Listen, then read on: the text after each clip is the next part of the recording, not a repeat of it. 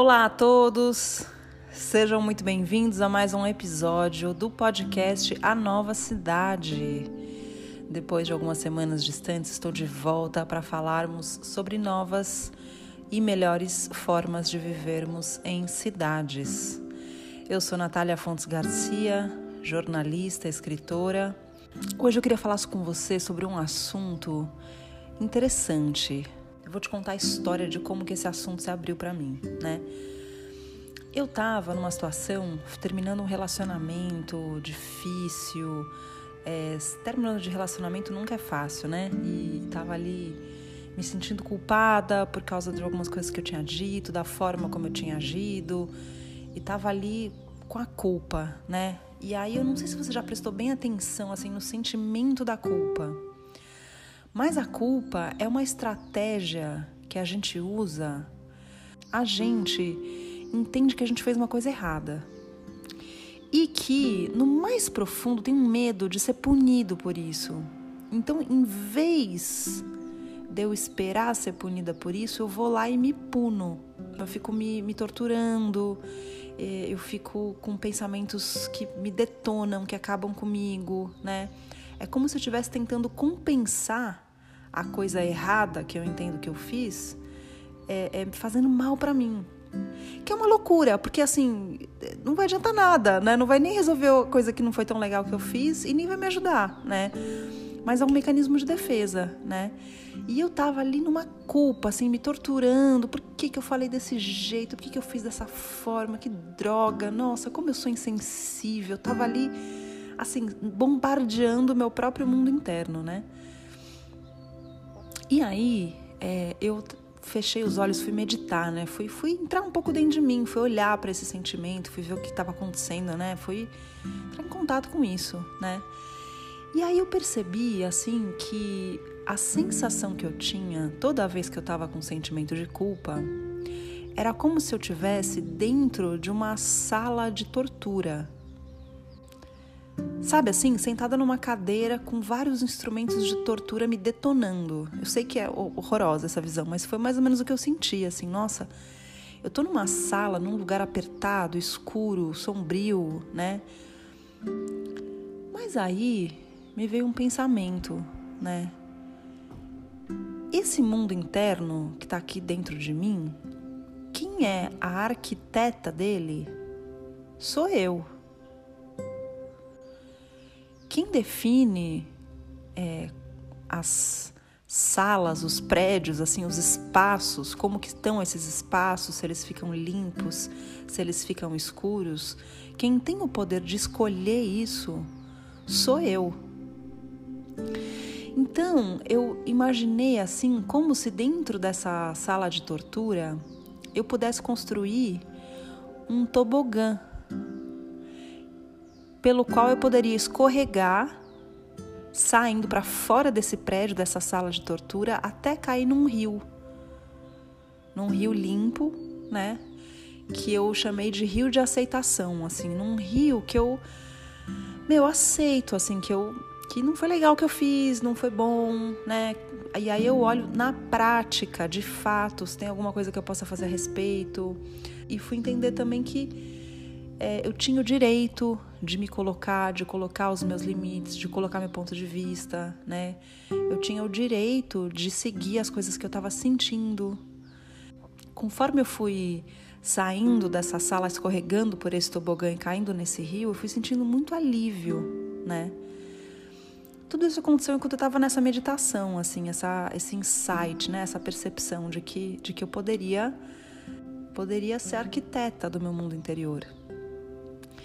E aí eu percebi que toda vez que eu estava sentindo culpa, eu me lembrava disso. Então, eu, toda vez que a culpa vinha me visitar na forma de um pensamento, dizendo: Ah, mas será que você merece? Tá bem?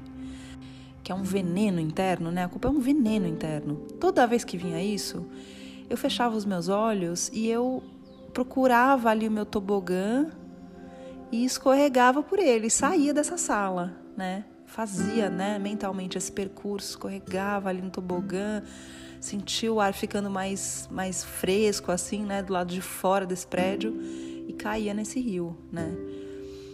E eu fui percebendo é, que eu podia construir esses espaços no meu mundo interno, né?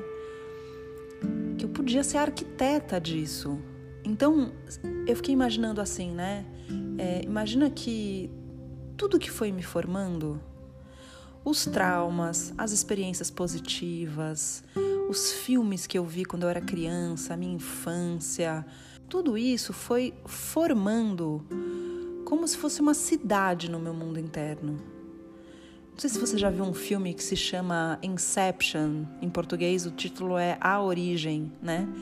Em que é, o, o, personagem ele construía um cenário no mundo dos sonhos e tinha ali a casa onde a, onde a pessoa passou a infância, tinha como se fossem ilhas que eram espaços construídos, né, espaços físicos que remetiam aos lugares que eram referência na vida da pessoa, né?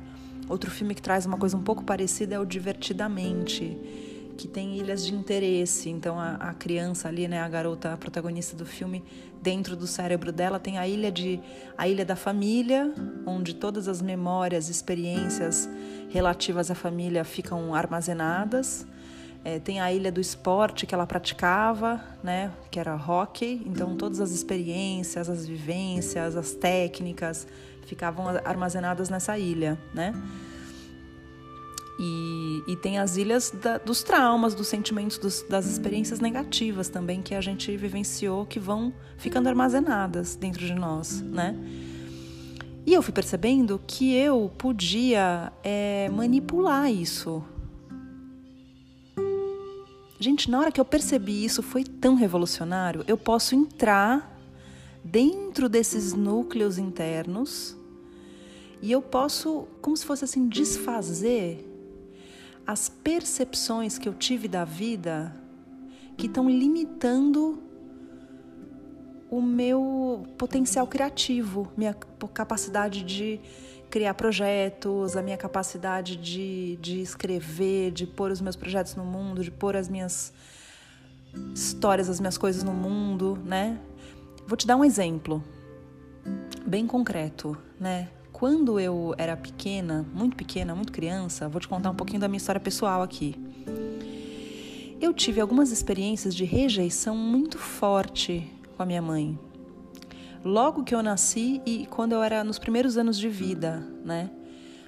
E claro que também minha mãe também me amava, também, né? A gente também teve um caso de amor muito profundo, mas a gente teve uma experiência que para mim criança que não tinha maturidade, que não tinha capacidade de elaborar o que estava acontecendo, foi muito forte é, ter sentido aquela rejeição, né? Eu não tinha nem eu nem falava ainda, eu ainda nem conseguia é, verbalizar, elaborar o que estava acontecendo, né?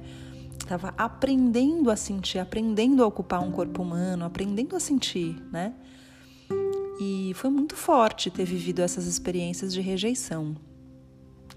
Então isso ficou guardado dentro do meu mundo interno, num lugar assim bem protegido.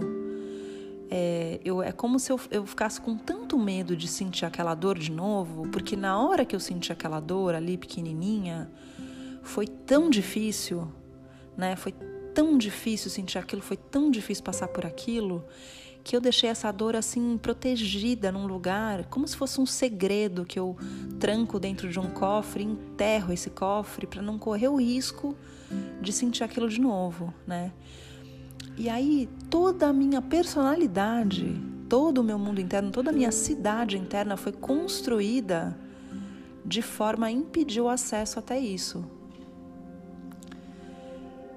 Então é como se, se essa dor fosse encanamento que está a muitos andares para baixo da terra, coberto de galerias de águas pluviais, coberto de concreto, coberto de calçada, coberto de asfalto, né? Coisa inacessível mesmo, assim. Todas as defesas, todas as características da minha personalidade, tudo que eu sou se estruturou para me proteger de entrar em contato com isso, né? É, isso que eu estou descrevendo para você, né, não é tipo, ó, oh, que triste a jornada da minha vida. Isso acontece com todos nós. É, certamente você também tem os seus segredos, as suas dores que estão ali enterradas debaixo de muitas e muitas camadas. E toda essa personalidade que você acredita que é, na verdade, foi algo desenvolvido para proteger esses núcleos de dor. E uma das coisas que protege esses núcleos de dor é o que no autoconhecimento, e hoje em dia é uma expressão até mais conhecida, mais utilizada, se chama de crença limitante. Então, por exemplo, eu vivi ali a dor da, da rejeição. E aí, a conclusão que eu tirei sobre a vida, sobre quem eu sou, é que eu nasci errada. O jeito que eu nasci está errado. Então, essa tese de que eu nasci errada é como se fosse uma, uma tese assim que várias fake news dentro de mim ficam tentando comprovar. Essas fake news são pensamentos, né? Então vem, eu começo a fazer um projeto e já vem o um pensamento: ah, mas será que você vai fazer desse jeito? Putz, que esquisito. Será que você vai colocar esse título no seu livro? Nossa, mas será que as pessoas vão gostar disso que você está fazendo? Ficam pensamentos desse tipo, né, orbitando, né? E é muito interessante, porque conforme eu, eu insisto, eu persisto nos meus processos criativos, esses pensamentos eles vão ficando mais sofisticados e eles vão parecendo mais verdadeiros, né? É, parece que é uma voz da consciência que está dentro de mim ponderando a qualidade do que eu estou fazendo, mas na verdade é, é a voz dessa crença que fica ali misturada com a voz do medo dentro de mim, né? Então, o que acontece? É, esses pensamentos eles vão tentando me, me impedir de fazer as minhas coisas, de pôr a minha voz, a minha criatividade no mundo, por medo do que está atrás da crença limitante, que é a dor da rejeição. Que é uma coisa que no meu sistema inteiro tem uma programação que diz: não posso de jeito nenhum entrar nesse núcleo de dor porque eu não dou conta, porque eu posso morrer se eu sentir essa dor. Né? É, um, é uma coisa meio irracional, porque é como se uma parte da minha consciência tivesse ficado presa na criança que sentiu essa dor. Então, eu não consigo é, é, né, fazer as minhas coisas, pôr os meus projetos, aí eu vou ficando com preguiça, vai ficando difícil, vou ficando cansada, né? É, Para vocês terem uma ideia, eu vou contar uma outra coisa aqui, né? eu acabei de finalizar é, um livro que eu tô há dois anos e quatro meses escrevendo, né? E foi uma luta interna que vocês não imaginam até finalizar esse livro, porque era uma luta com essa parte do meu mundo interno que criou essa tese, né?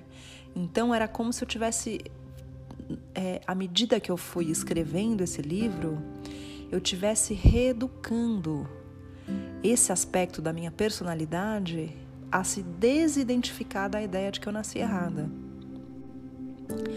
É, ou seja, eu tivesse aqui fazendo um trabalho de é, checagem das fake news internas, né? Como que a gente sabe no mundo externo concreto, quando a gente quer ver se uma notícia é fake news ou não, o que, que a gente faz?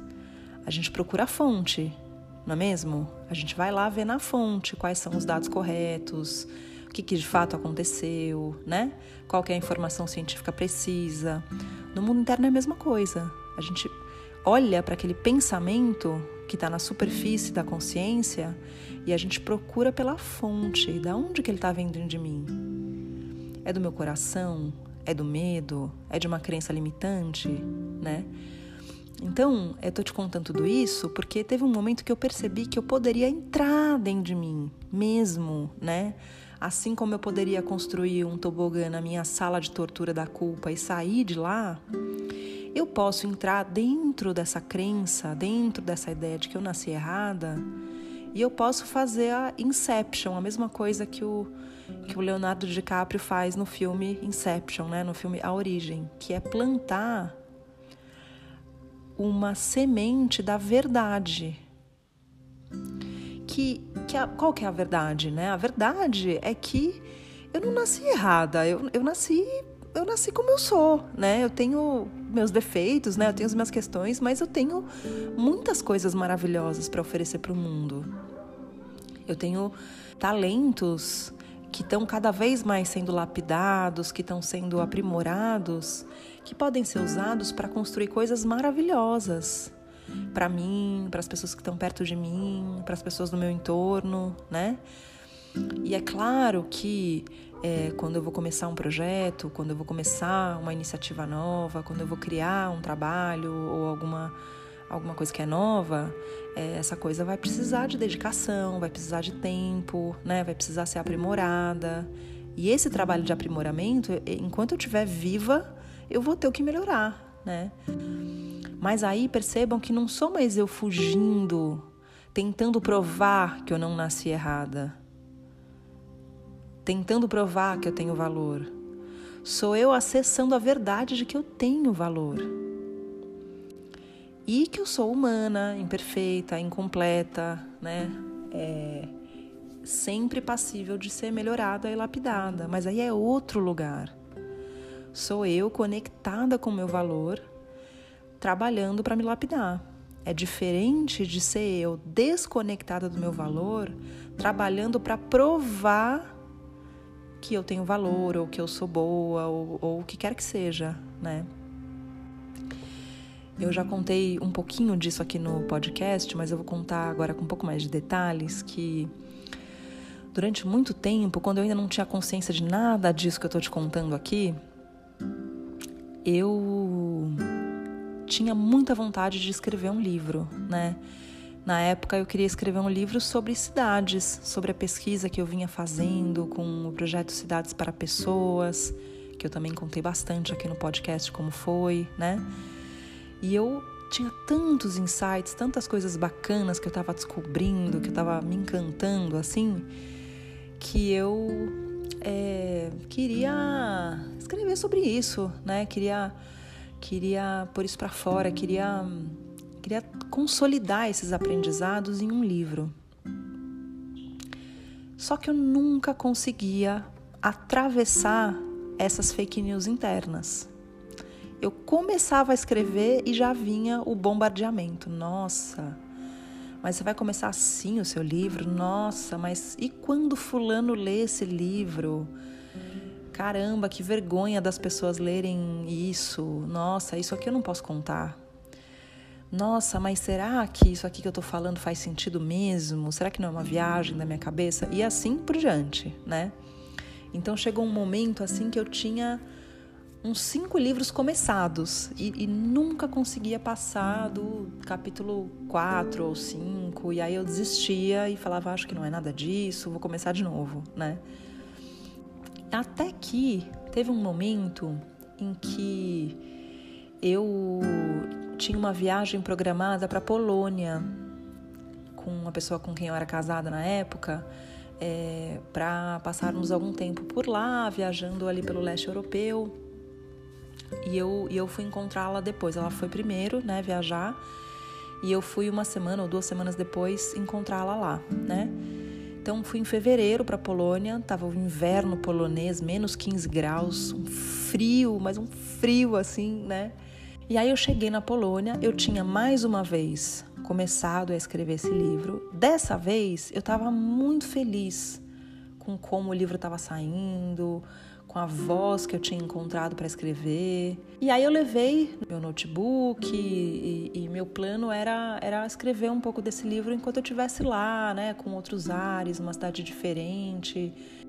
Então eu cheguei na Polônia, no começo de fevereiro daquele ano, 2017 menos 15 graus, uma tempestade de neve, paisagem branca, o céu branco, o chão branco, as paredes brancas de neve e aquele silêncio, né? E eu ali é, é, é, me encapuzando, colocando o protetor de orelha, gorro, luva, né?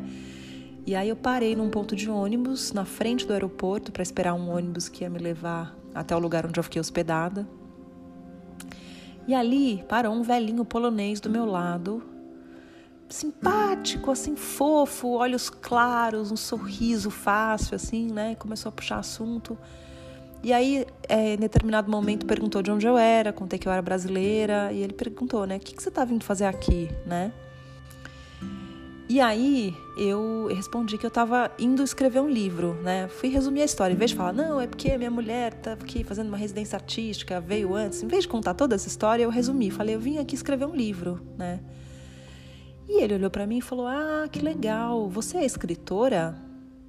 Quando ele me perguntou aquilo, primeira, o primeiro impulso dentro de mim foi dizer, não, imagina, não sou escritora. Para ser escritora, eu preciso, eu vou confessar para vocês o tipo de coisa que passava pela minha cabeça, tá? Para ser escritora, eu preciso escrever um livro que seja um best-seller, adaptado para o cinema, que esse filme ganhe o um Oscar, com uma crítica no jornal dizendo que ele nasceu um clássico. Aí sim eu vou conseguir me chamar de escritora, senão, senão não dá, né? É, vejam o nível, né, de exigência assim interna que, que tinha dentro de mim, assim, né? Ou seja, vejam o quanto que eu estava desconectada do meu valor real e lutando para provar que eu tinha valor para mim mesma e para os outros, né? Era nesse momento assim da minha jornada evolutiva que eu estava. Então, eu, eu, meu primeiro impulso interno foi responder que não, não sou escritora, né? Mas como eu estava a milhares de quilômetros de distância da minha casa, na frente de um senhorzinho polonês que provavelmente eu nunca mais ia ver na minha vida, debaixo de uma tempestade de neve, né, num lugar assim que dificilmente eu ia andar de novo, eu me permiti naquele contexto pela primeira vez na minha vida responder: "Sim, eu sou escritora". E quando eu fiz isso, é, a minha conversa com ele não foi muito longe, né? Falei, sim, sou escritora. Ele falou, ah, que legal. Chegou meu ônibus, eu fui embora. Mas dentro de mim aconteceu uma coisa muito forte, né? A reverberação daquele sim que eu falei foi gigantesca dentro de mim. Foi como se aquele sim perfurasse todo aquele concreto, a tubulação de águas pluviais, tudo aquilo que estava guardando esses segredos mais profundos e começasse a abrir aquele baú. Começasse a abrir caminho para eu viver aquela dor da rejeição, entrar naquela dor da rejeição, ver que eu dou conta de sentir isso agora com o meu corpo físico e emocional de adulta e pudesse ir além disso e pudesse conhecer o meu valor real, né? Então, é, a, o que aconteceu ali é que eu recebi a permissão para fazer o que eu tanto queria fazer. E eu recebi essa permissão da única pessoa que poderia me dar essa permissão, que era eu mesma, né? Então, foi muito alívio, né? Foi muito alívio. Sim, eu sou escritora, né? É, e aí muitas coisas se sucederam na minha vida, né? Aquele livro que eu estava escrevendo não saiu, né? Eu não terminei ele, eu não finalizei ele, mas aquilo abriu um espaço para que alguns anos depois eu conseguisse escrever, lançar o meu primeiro livro, que foi os Sete Dias no Butão, o que aprendi sobre felicidade, um livro que é um, um diário de bordo assim da minha viagem pelo Butão e da, das experiências que eu tive lá e dos aprendizados que eu tive sobre a felicidade genuína, né? Então, eu tô te contando isso por dois motivos, né? O primeiro é para te inspirar a compreender e a, e, a, e a, mais do que até compreender, colocar em prática essa possibilidade de ser arquiteto ou arquiteta do seu próprio mundo interno de poder entrar nas construções que foram erguidas aí dentro, é, através de memórias, de experiências, de dores, de aprendizados, de choques, né? E saber que você pode ser arquiteta, você pode reformar esse mundo interno, você pode demolir algumas paredes, alguns muros, alguns concretos, você pode purificar as águas dos rios, né? Ou seja, seus, suas emoções, seus pensamentos, seus sentimentos, seu corpo emocional, né? Você pode. Isso é possível, né? Esse é o primeiro motivo. E o segundo motivo para eu estar te contando isso é, na verdade, uma das premissas da nossa conversa aqui no podcast, que é o entendimento de que as cidades são um reflexo da consciência humana. Se as cidades são feitas por mãos humanas, são feitas dos hábitos humanos, é natural que elas reflitam esse mundo interno. Então, enquanto essa reforma interna não acontecer, dificilmente a gente vai ter como resultado uma cidade melhor. Entender isso é fundamental para quem quer trabalhar com cidades. Então, queridos e queridas ouvintes, eu estou desenvolvendo diversas jornadas e oportunidades de nós estarmos juntos para fazermos esse trabalho juntos. Você que me acompanha por aqui sabe que é, há um mês e meio eu lancei a jornada A Cidade em Transição. Estamos terminando a primeira turma agora nessa próxima semana, né? A primeira turma que vai ser formada por essa jornada, por essa metodologia, é, finaliza a jornada nessa próxima semana. E muito em breve eu vou lançar uma rede de jornadas, programa de mentoria e outras novidades para lidar exatamente com isso, né? Com a relação entre o mundo interno e as cidades. Seja para quem quer viver melhor na sua cidade, seja para quem quer trabalhar para que mais pessoas vivam melhor na sua cidade. Então é isso. Estou muito animada com os episódios e as novidades que vem aí pela frente. Muito bom estar aqui perto de você. Um super abraço, boa semana e até a próxima.